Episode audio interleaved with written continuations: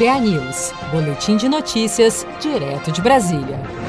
A Polícia Federal realizou nesta quinta-feira, 29 de outubro, duas novas fases da Operação Descarte, que apura um esquema de lavagem de dinheiro e pagamento de propina por meio de uma rede de empresas de fachada. Ao todo, foram cumpridos 29 mandados de busca e apreensão nas cidades de São Paulo, Santana de Parnaíba, Vargem Grande Paulista, Jaguariúna, Belo Horizonte, Nova Lima, Machado, Rio de Janeiro e Porto Alegre. Em São Paulo, os alvos são pessoas ligadas à companhia estatal Ceitec. E em Minas, o BMG e membros da diretoria do banco também sofreram busca e apreensão nesta quinta-feira. De acordo com as investigações que se iniciaram a partir da delação premiada do doleiro Alberto Youssef entre os anos de 2011 e 2016, um escritório de advocacia especializado em lavagem de dinheiro elaborava projetos para uma empresa de tecnologia, com o objetivo de reduzir tributos e desviar os valores em espécie, tornando-se assim o principal elo entre as companhias investigadas, como explica o delegado responsável pelas operações, Fabrício de Souza Costa. Queria diminuir a base de cálculo dos tributos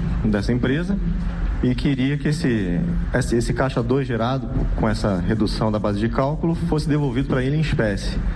E esse dinheiro em espécie, pelo menos em um momento ao longo do tempo, ele usou esse dinheiro para garantir a continuidade da, dos contratos dele com, a, com essa empresa pública federal. O sócio da fornecedora gostou tanto do serviço do escritório que ele começou a ser parceiro do escritório, começou a captar novos clientes para o escritório.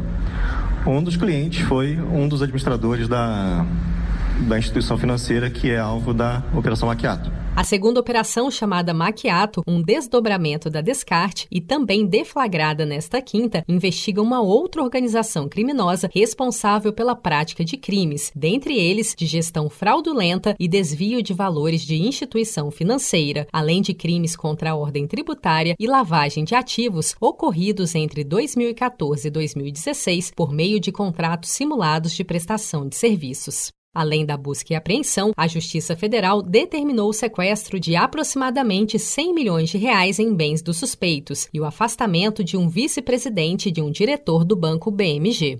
Se você quer começar a investir de um jeito fácil e sem riscos, faça uma poupança no Sicredi.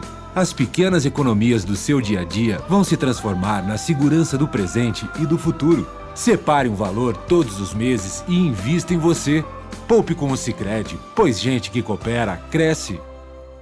Com produção de Felipe Andrade de Brasília, Daniele Vaz.